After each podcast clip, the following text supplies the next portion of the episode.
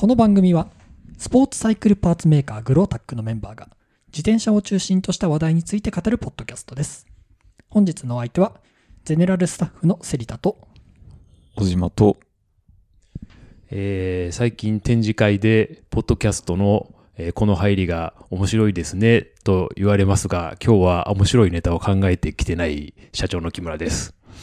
よろしくお願いしますよろしくお願いしよろしくおます。願いしますいやだいぶ、えー久しぶりな収録です、えーもう3ヶ月経ってると。3ヶ月ぶりなんですけれども、えーあれなんですか？結構その展示会がいろいろありましてえっ、とだからあれですね。サイクルモード大阪。あその前には、えーあれですね。業界向けにサイクルパーツ合同展示会、うん。えー浅草であり、うん。えーサイクルモードライド大阪、えーサイクルスポーツデイズ名古屋というのが、まあ、あっていろいろ展示会で、まあ、やってきたんですけど結構あれですねポッドキャスト聞いてますみたいな話とかうんされましたよね、よかったですね。まあ、ありがたいことに、こんな、あの、ダラダラしたポッドキャストを楽しみにしてくれている人がいるという事実にびっくりしました。はいはい。そうなんですよねありがとうございすます。あの僕に話しかけてくれた人であれセッターさんですよね？みたいなことをちょっと突然言われてえなんで知ってるの？みたいな感じだったんですけどあのポッドキャスト聞いてて声で分かりましたみたいなああことを言っていただいててそんなに声で分かるもんなんだなってちょっと僕はびっくりしましたけど、僕も言われましあた。言われましたはい。小島君は言われてないですか？は言われてないですね。あ言われてないですか？参加がまだ少あ、ないから。そっか、参加が少ない。じゃあ今後は、あの、小島に会いましたら、あの展示会などで会いましたら、あの声で分かった場合は、えー、あ、小島さんですか？というような感じで、ちょっとうん。声をかけていただければと思いますので、多分そそんなこと言われると心からヒーってなっちゃうんで、なんでなっちゃう心弱い。ちょっとままだ心の準備をさせてください。はい、わかりました。じゃあ、分かっても黙っといてもらえれば。はい、えーということでですね、えー3ヶ月ぶりなので、まあ、ちょっと肩慣らしという感じで、あの、うん今回はちょっと雑談っぽい感じのテーマでやっていければなと思っておりますが、今回のテーマは何ですか、小島君。はい。えっと、俺たちのシクロクロスシーズン2022、2023はい。ということで。はい。はいい、いですね。はい。それはどういうことですか？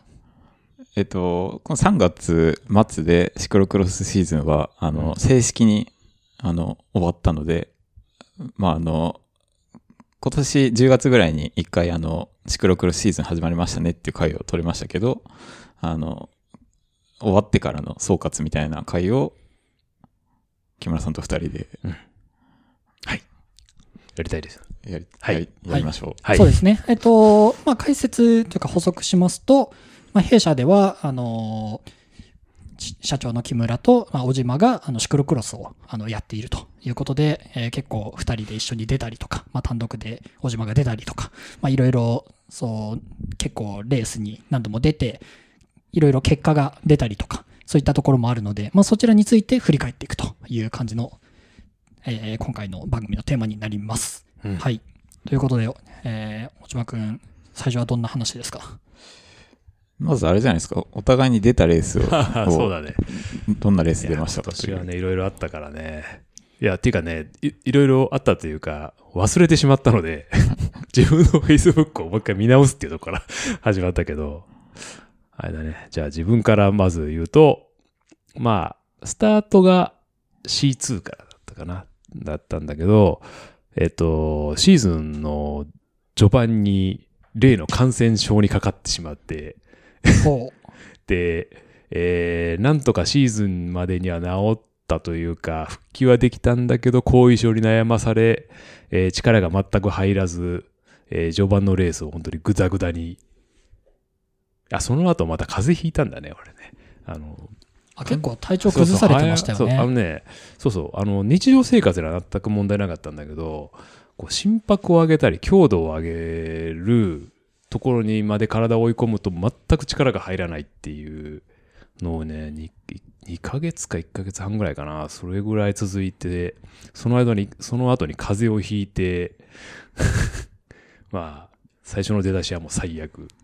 それは時期で言うと何月ぐらいですか？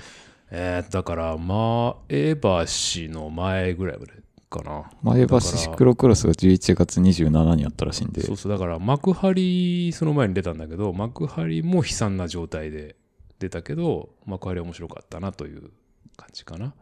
うん。まあ、その前のなんだっけ、えっ、と、富士、御殿場、富士山？富士山だっけね。えーっとそうです富士山富士山は、じ10月16日は、えー自分と小島君も出は出ましたね、はい悲惨だったね。もう、あんな走れない。あの、コース的には、なんか、シャドウがある草原を、中をこう、ひたすら走るっていう感じだったんだけど、まあ、フィジカル、あのコース幅広くて、あまりテクニックいらず、あの、コンディション、路面コンディションも良くて、フィジカルが非常にこう、大事なコースだったんだけど、まあ、本当にフィジカルが死んでたんで、ただただ辛かったっていう感じだったね。小島君は得意なコースだよね。いや、でもあの頃も自分はあの、あんまりこう、普通にフィジカルが仕上がってなかったんで、あの、もうとにかく心拍がやられて、あのまあ結果的、結果は確か良かったんですけど、もうちょいちょっと、あの、上手に走りたいなっていう感じだったと思います。そねその頃。小島君は今年スタートは C4 からだったんでね。まあ去今今も、年から今もしようんですけど。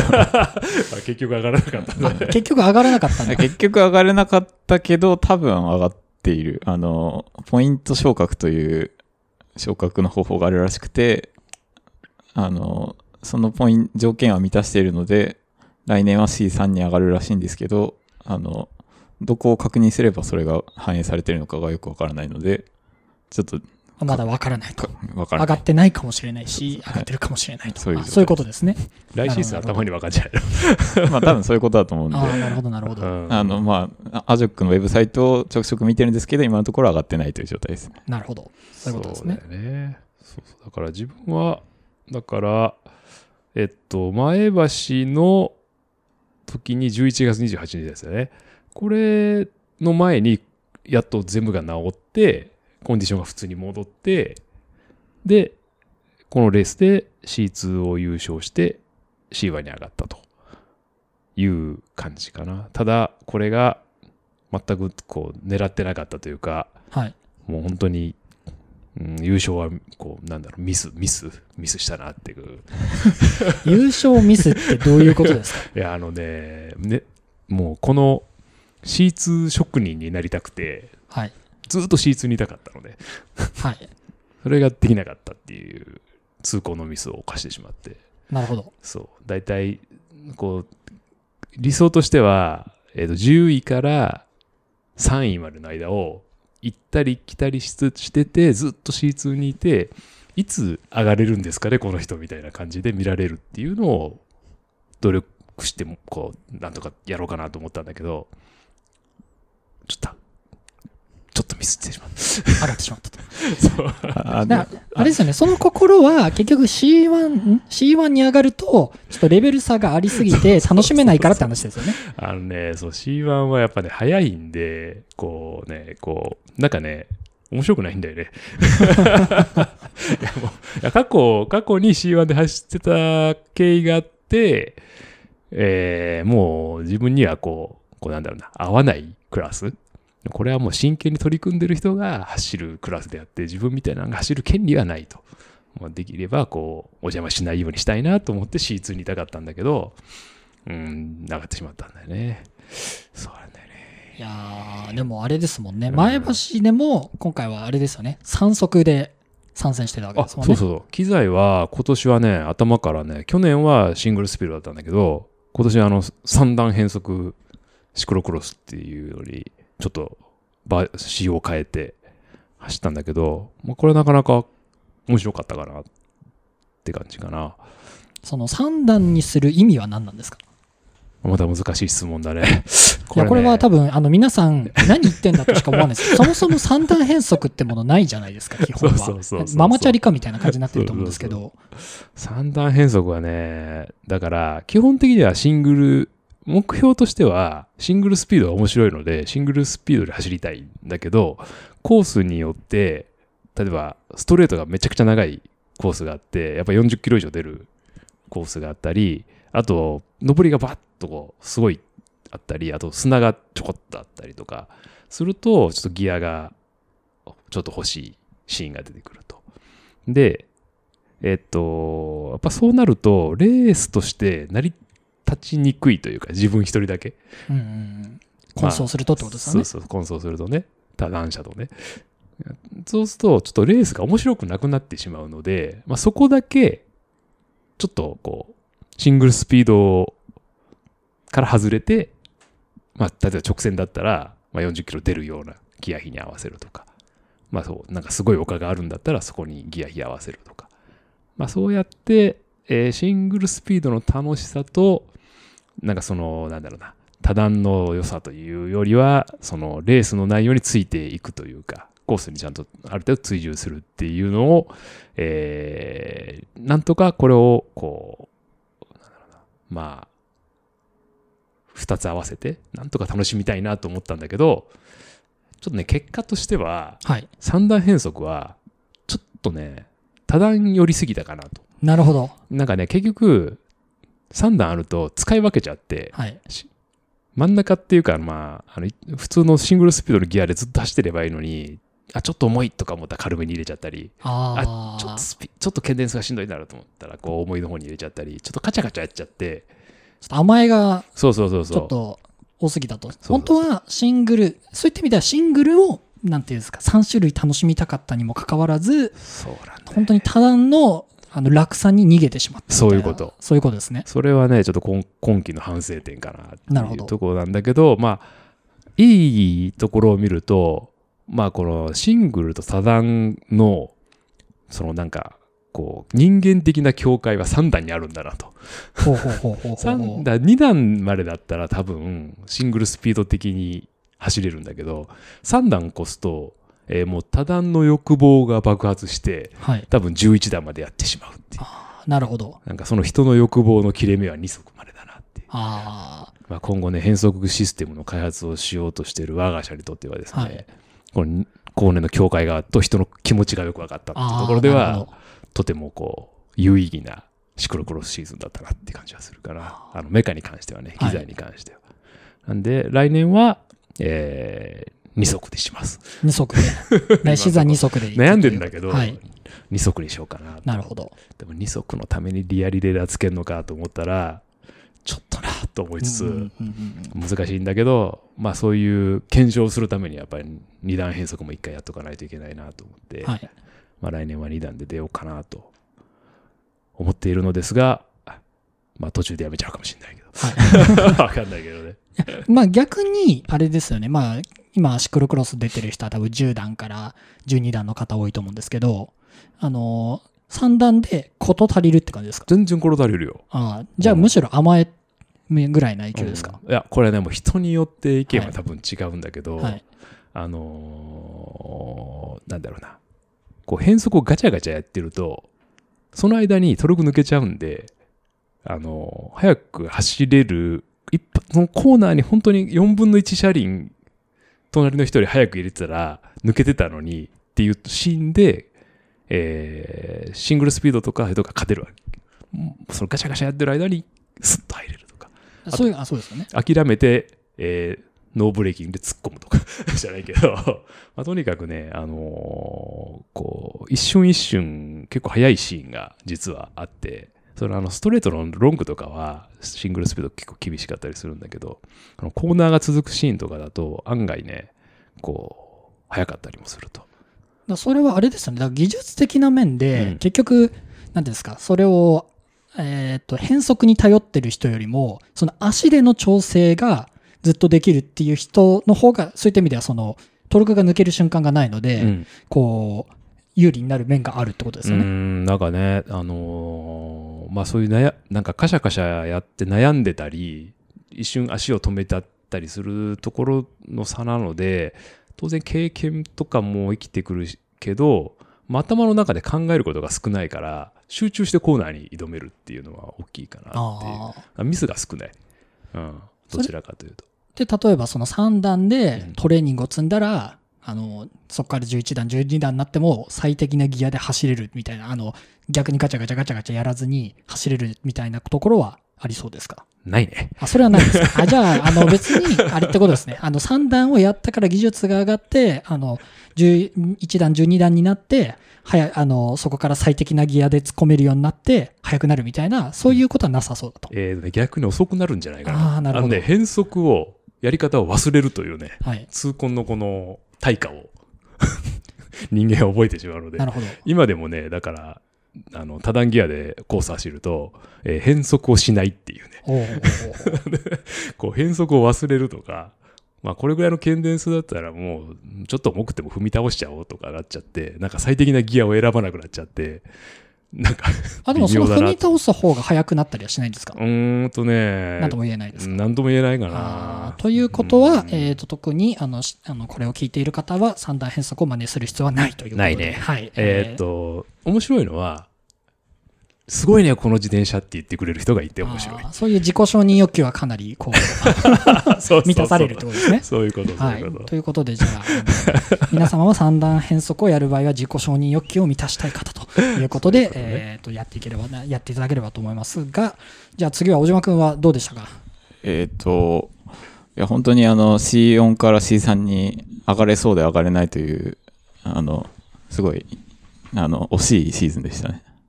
なるほど。あのーどれくらい、あれですか？えっ、と、惜しかった、惜しかったレースを上げてってもらうと。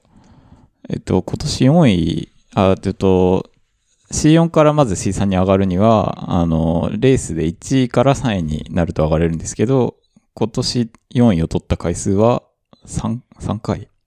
なるほど。で、8位以内だかも、あの、たくさんあって、なんか本当に上がれそうな、上がれそうな思い出はたくさんあるんだけど、結局上がれてないという、なんか、消化不良な一年でした。なるほど。勝ちきれなかったと。そんな感じです。はい。面白面白かったよ。み見てる？まあ、応援する方は面白いですよね。こうさ瀬戸際でなおかつ本当にやる気もあってっていう、その中で。結構前の方、おい、いけてる、走ってるぞって思ったら、最後の方、絶対、もう定位置にいるっていう、こう、期待を裏切らない？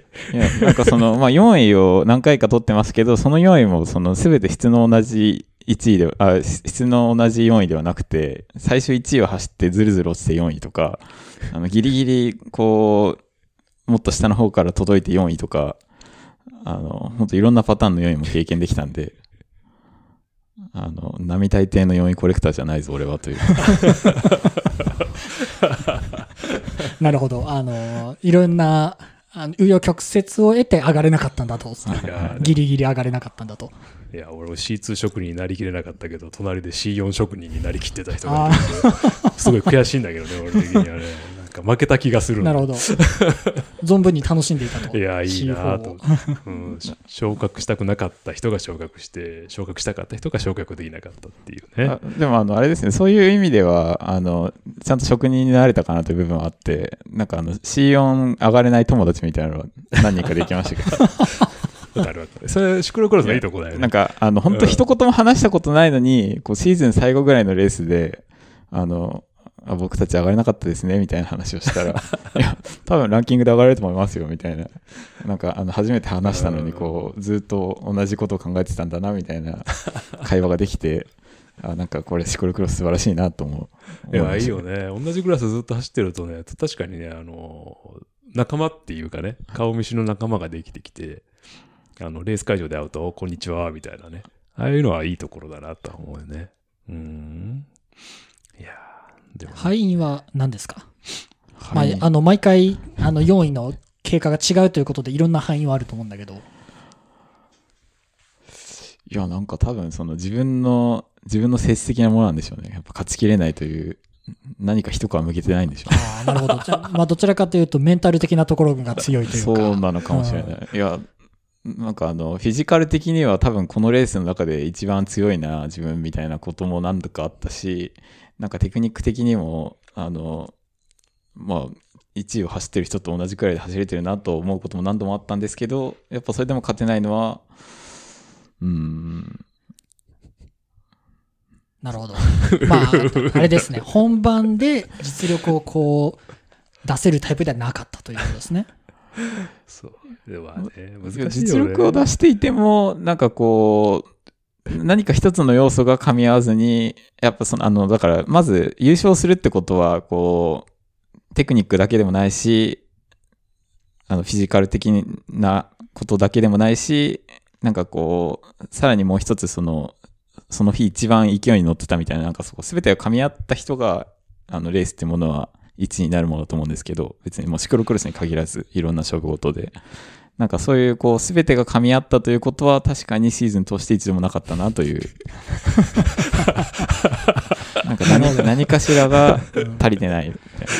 まあまあまあまあ、そういうことだね。まあでもそれも島君らしくていいよね。うんなんかね。うん。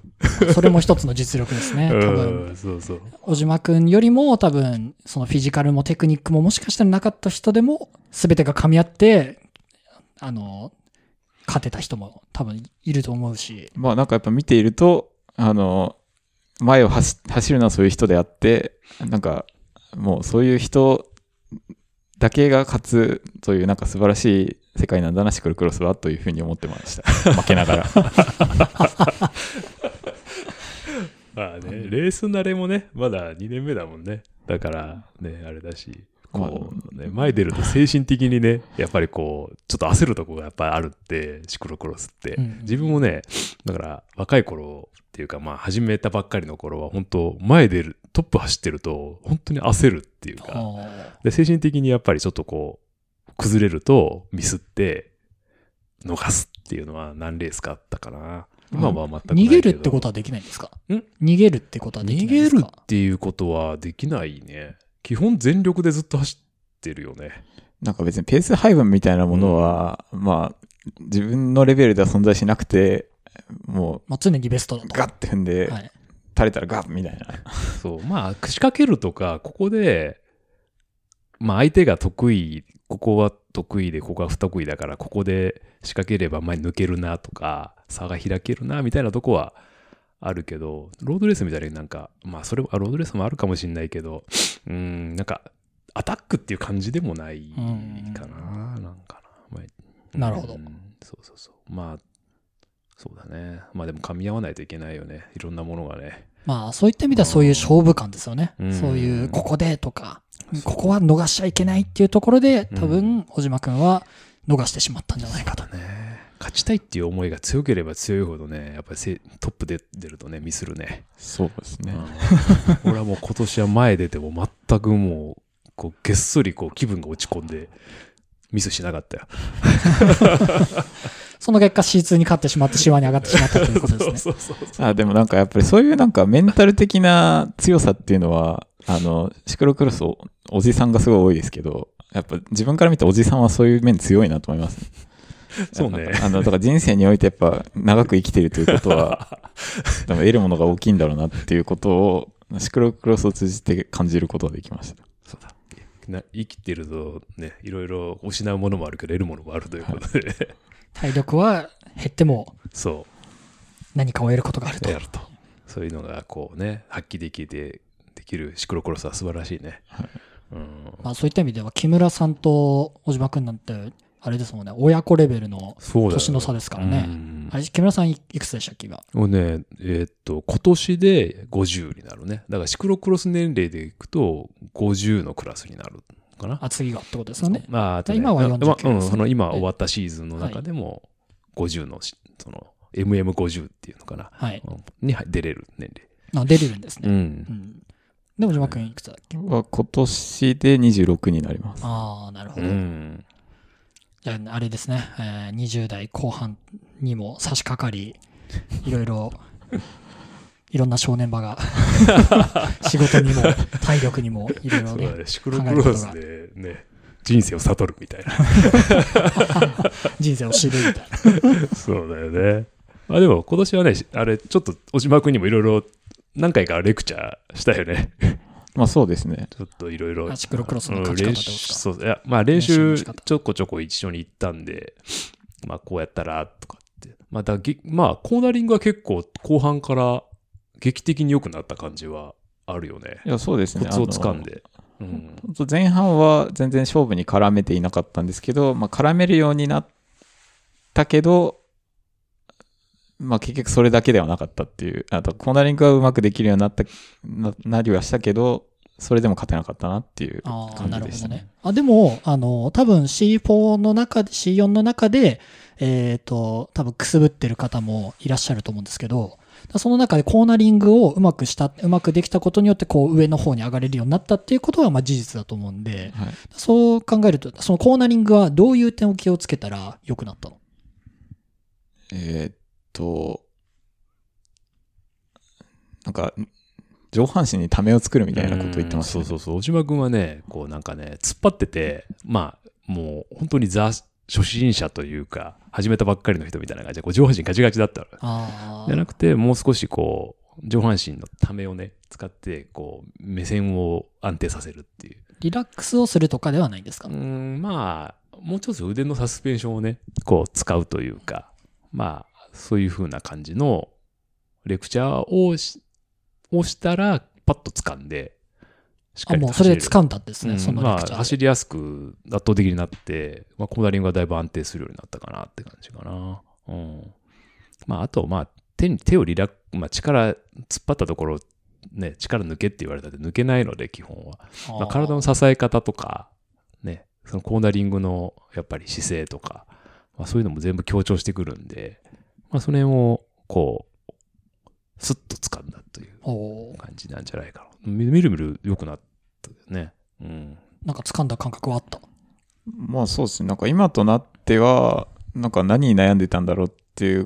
いやまあ別に今でもそんなに早く曲がれるわけじゃないですけど、なんかなんであんなに下手だったんだろうっていう感じで、まあだから、うーん、勝手に乗ってたらできるようになったというのが一番うん。そんな感じなんですけど、あ、でもそれを言葉でアドバイスされたことによって、まあそれがき気づいてていうっかけになって、それを意識して、まあ乗り込んでいたら、っていう感じ。うんああ、なるほど。まあ、これはあれですかね。あの、自転車を乗り始めたりとか、うんあの、3本ローラーに初めて乗るみたいなもんなんですかね。3本ローラーとかも結構、あの、体突っ張っちゃって、緊張しちゃって乗れないみたいなのあるじゃないですか。でも逆に、もう一度乗れるようになると、なんであんなに乗れなかったんだっけ？みたいなうん感じになると思うんですけど。3本ローラーに近いね。だからちゃんとこう、重心を、位置をちょっとね、後ろというか、きっちりと、こう、お腹の方で持って、あのーこう、手の力をね、しっかり抜いて、まあ、コーナー曲がるっていうのかな。うん。そういう感じだね。ああとね。うん。じゃなんか、あとそのできるようになったプロセスとして、別にその、何、これを意識したからできるようになったというだけでもなくて、かといってずっと乗ってたからできるようになったというわけでもなくて、なんかその、ある程度乗り込んで、こう、何かが溜まってきたタイミングで、きっかけをつかむと、そこで、なんか、できるようになるみたいな、うん。そういう感じな気がしたんですけど、多分それは多分3本ローラーに乗れない人が乗れるようになるみたいな瞬間も、きっと同じようなことなんだろうなとうん気がしてて、だからその、こうんなんか、いコツを教えてもらえばその途端にできるようになるというわけでもなく、かといってずっと乗ってればいつかできるようになるというだけでもなく、その両方が必要なんだろうなとういう。ん、なるほど。うん。そうだね。もう見てる限り、かなり上手くなってるし、速くはなってるんで。はいまあでも本当にじそうそう劇的な成長が何か掴んだ感はあるってことですもんね。実力的にはね、もう C4 の実力ではないとはうんうんうん思うんだけど、ままあいろんなものが足りてない。あ、いろんなものは噛み合わなかったんだろうなって。技術とか体力ではない何かが。そしてね、勝てないまま C さんに上がっていくという ところで、まあこれで C さんでも勝てなくて、来年この時期にまたポイントで上がりましたっていうことがあると、非常に面白いなと思って 見てる。ポイントの小島と。ポイントの小島っていうい。やだからもう、あれですよ、来年の目標はもうかなりシンプルで優勝するという目標。ああ、言い切った。この、なんだろう、視聴、まあ、あの、リスナーの方に何人聞いてるか分かんないけど、約束してしまったね。いや、すごいね。いや、それはもう、俺たちのシクロクロスシーズン2023、2024でもうちゃんと報告ができるように、あの、楽しみにしておりますので。いやー、本当だね。もうこれで、本当にまた2位とか、2位じゃねえや、3位入んなかって、いいとこにずっといたら、面白いね。いやしかもなんですけど、2位でも上がれるんですか？?3 位でも上がれる3位でも、えっと、C、C3、C2 は3位でも上がれ上がれるますよと思う。なるほど C2 から C1 は2人だけだった。あーまあ、あと人数によって違ってくるかなと。人数が参加人数少ないと1人しかしか上がれないとか。じゃあそしたら僕は、あの、1位になれるかってところで、あの、2位で上がってしまうっていう、そういう小島君を見たいですね。目標達成できなかったと。いや、まあ、あれじゃないですか。C2 で勝てばいいと C2 で シースで勝つの難しいんだよね。本当言いましたね。いやー楽しみですシね。そうそう、C、そうだね。なんかレベル的には、しそうだね。C3 から C に上がるの1としたら、まあ、C1 に上がるのってなんか4とか5とか ぐらい難しいんじゃないかなとか思っちゃうけどね。うーん。まあまあまあ、そこまでちゃんと走れるようになってればそこまでいかないのかもしれないけど、まあ難しいっていう感じはあるね。ぱり。なるほどうー。ん。そう来年ね。来年自分はもう、あの、マスターズの方に、あ、50クラスに。うん、行くので。C1、そうだ、そう、C1 途中で降りれなくって、なんかルールが変わったのかどうか知らないけど、前は降りれたんだけど、あ降りるって言い方じゃないけど、あの、プラ、クラス替え？はい。うん、できたんだけど C1 から。今年あのマスターズに切り替えができなくって。来シーズンからはできるってことそうそうそう、シーズン頭にしか切り替えができないっていうルールで、もうだからもう、ララスト3戦ぐらい C1 のレースはもう、後ろ最後尾スタートで、あの、ひたすらマイペースでダラダラ走って、練習なこと走ってゴールするっていうの。やる気も やなく、もなもく やる気ないわけじゃないんだけど。まあ、勝つ気はないってことですね。そうそうそう。なんで、どっちかというと、うん。その、練習プラスアルファぐらいの話ってことですよね。う。ん。あなんかその個人的に、あの、聞いておきたいのが、その C1 で、あの、優勝とかはできないっていう人が、どういうモチベーションを持って走ったらいいのかということを、将来自分がその直面する課題として聞いておきたい。いや、直面するかどうかわからないけど。直面するとこまで行けば。何を何を偉そうなこと言ってんだろうな、今って今思ったけど。えーいや、まあ、あの、リスナーの中でもそういうことを考えてる人は多いと思う。あ、でも、でもこれはね、でもどこのクラスでもそうかもしれないんだけど、あの、いや、でも一番多いのが C2 に上がって、C2 でなかなか勝てなくてやめちゃう人っていうのがすごく多いっていうのと、あと C1 走ってやっぱり何シーズンが出て、ダメだな、これは、っつってやめちゃう人ってやっぱり、やっぱり離脱するところはそこが一番大きいかなっていう感じかな。なんか C3 から C2 に上がるのっていうのは結構、まあ、ある程度努力すれば上がれる人多いので、うん、だけどその上からがなかなか難しいっていうのがあって、だから、まあ、や、やめ、やめちゃう人が多いんじゃない？だから、モテなかったら。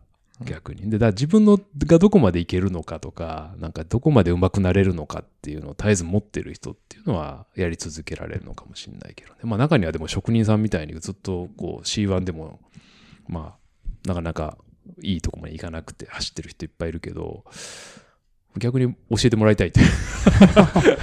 まあ、木村さんはそういった意味では、その、昔、今はまたシクロクロスやられてましたけど、昔やられてたじゃないですか。うんその時は C1 勝ったことあるんですか？はない。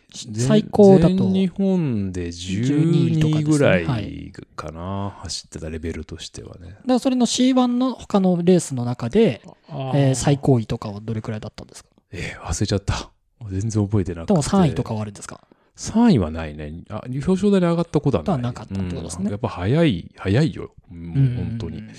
で、自分の場合はもうシクロクロスをやる、やった時に、全日本に出るっていうのが目標。全日本に出て、自分が日本で何番目に早かったんだっていうのを、リザルトをつけたかったっていう。ただそれだけで、だから全日本出て、まあ、まあ10何位とかね、まあ12位とかついてたけど、まあそれがついたらもうすでに納得してたんで、うん。ん。じゃあもうちょっとロードレースの方頑張ろうかなっつって、プロツアーとかね、あっちの方あロロードにロー転向したってことですねドの方に行ったっていうのはあるかなと。うん。でも今の答えじゃない一つ。うん。小島くんもその全日本に出て、日本で何位だっていうところを、あの、出すっていうところを目標にするみたいなのは、一つのモチベーションになるんじゃない？あ、でもそれはもともと自分はそういう目標です。あ、そうなんだ。全日本に出て、まあ当然、あの優勝とかそういう話にはならないんですけど、そうですね、また出て、まあ完走はしたいし、また完走したいってことで順位をつけたいってことだと思うんですけど、ど同義だと思うんですけど、うんだからその木村さんが昔抱いてた目標と同じ目標を今は。そうだね。しかなり頑張らないとつかない。あでもなんか、あの、その、自分の目から見て、あの、すごいお楽しそうにやってるおじさんがたくさん身の回りにいるので、なんか、だから残された時間はすごく長いんだなという 気持ちを持って、そういうことをやろうと。いいと思うよ。あの、ゆっくりと楽しみながらやっても、それもまた一つはいいかもしれない。どっかで真剣にやるタイミングで C1 に行って頑張るっていうのもね、いいかもしれない。死ぬ気でやらないとあがなかなか勝てないんで。まあだか勝てないというか、残れないの。時々頑張って時々休むみたいなのをうん繰り返しながらずっとシクロクロス続けたいなっていうモチベーションですね。おーおーすごいね、モチベーションが。久しぶりに俺復帰したけど、すでにモチベーションやばいからね。まあ、ねで、もあれですよね、その、シクロクロスは、ロードに比べて、そのテクニックとか、そういったところが重視される面もあると思うので、うんその逆に単、あの、単純な速さだけじゃない楽しみ方もありそうですよね。いや、本当に長く続けられるとは思う競技かなと。うん。なんかその、うん遅くても成長を感じられるんんじゃないかなと思っていて、あの、どんどん体力がなくなって、タイムはうん落ちてきても、その成長を感じられうる。ん。だからロードぐらいまでシンプルになってしまうと、結局体力が落ちるイコール、あの順位がおあの楽しみも落ちてきちゃうみたいなところがあるかもせかもしれないなって個人的には思ってたんですけど、まあ、そういった意味ではシクロクロスはあの長く楽しめるのかなっていうふうに今楽しめる話を聞いて。あの別に順位悪くても、そのレースレースで、やっぱりこう、自分の納得できるレースが出るだけ、できるだけでも結構、うん、まあ楽しい、その日楽しく過ごせたなって感じもするので、ただまあ、不甲斐ないレース もあるからね、あれだけど、まあ成長は、ほん年取ってもできるっていうかね、うん、はいいいと思います。ありがとうございます。ははい。えー、小島君はと他に何か語っておきたいことありますか？ああフレームがシーズン最後の最後で新しくなったんですけど、はい。乗ってる自転車のフレームが。あれですね、最初の記念すべき第1回、第2回が、小島のシクロクロスフレーム、オーダーフレームっていうテーマでやったので、まあ、それをまず聞いていただいた人、まあ、聞いていただいてから今の話題につながるというところなんですけども。えっ、と、まあ、すごくフレームは良い感触なんですが、あの、シクロクロスレースに出られたのは結局1レースしかなかったので、まあ、あの、まあ、その話は後でまたやるんですよね。そうね。まあじゃあ、あの、小島のシクロ、オーダーシクロクロスフレーム、その3というか最終編なのか、完成編。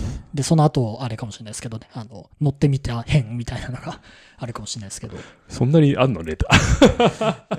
とりあえずだって完結させてないからいや、まあ、そうだね。完結させるので、そっか。なんかそんなに喋ることあったっけなって思ったんだけど、小島君は喋りたいこといっぱいあるんだよね。まあ、そんなにあるわけじゃないけど。結構組むのに対してもちょっと、あいや、の、別にそなんこか、あれだったじゃん、その、塗装の乗ってて、あの、あれが出なかったみたいな。フェイ、なんでしたなんだっけ？ああ、ブレーキのね、ブレーキあのやつが出なかったとか平行が出てなかっ、た平行が出なかったとか。あまあ、それもありますけど、なんか、あのすごいハンドリングが良くて、うん。で、なんかそれによって、こう、なんか乗るのが楽しくなったみたいなことは語っておきたい。ああ、いいですね。じゃあその辺はまた、まあその辺はちょっと楽しみにししてね。ネタ考えといてもらってっと自分で風呂敷を広げてしまいましたけど、まあ、で、その1レース出れたんですけど、そのレースは、あの、チェーンが外れてしまって、あの、シクロクロスあるあるなんですけど、あの、試験員っていうあの、板切れみたいなのを、の、あと一回自転車から降りて担いだ後に自転車を地面に下ろした時に、その下ろし方が雑でチェーンが外れてしまうっていう、まあ結構よくあるトラブルだと思うんですけど、それによって、あの、だいぶ遅れを取ってしまい、まあなんとか追い上げたけど、8位ぐらいでゴールするという、なんかパッとしないレースになっちゃいました。なるほど。あ、そうね。チェーン外れね。あ、そういえば俺も今回はチェーン外れのデバイスをつけました。フロントに。あ、なんか作ってたやつでしょそうそうそう。自分で。うん。もう、フレームに穴開けて、台座をつけて、絶対フロントのチェーンリングからチェーンが落ちないデバイスをつけて、えー、臨みました。まあ、確かに、そのきっかけを作ったのが、もう落ちまくって、落ちてこけて、もう、怪我はするわ、もうレースも最後の最後でゴールするみたいな悲惨なレースだったんで、まあ、二度とこういうことを起こしちゃいかんということで、絶対に外さないチェーンデバイスをつけました。それは製品化の予定はないんですか？ないですね。フレーム穴開けないといけないんで。じゃあそういう改造好きな方も そう向けにじゃあうん、オーダーメイドで作れるように。いやーだいぶね、マシンは熟成してきたんで、なるほど。来年は2段でより熟成をしようかなと。いや、本当あれなんですよ。木村さんのあの自転車は自転車好きな人から見れば見るほどなんじゃこれやっていう風になるものだと思うんで、まあ、ぜひ会場とかで、あの、木村に会う場、会うことがありましたら、あの、ぜひ木村の自転車を見て、あの、なんじゃこりゃと言って、去っていってくださいと。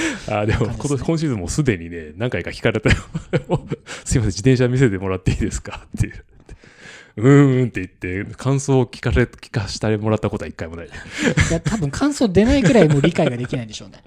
そのまま去っていかれる方が何人かいらっしゃいました。あもう全然。然そのまま去っていただいていいと思うので、あの、気になった方は木村にぜひ声をかけていただければと思います。はいはい。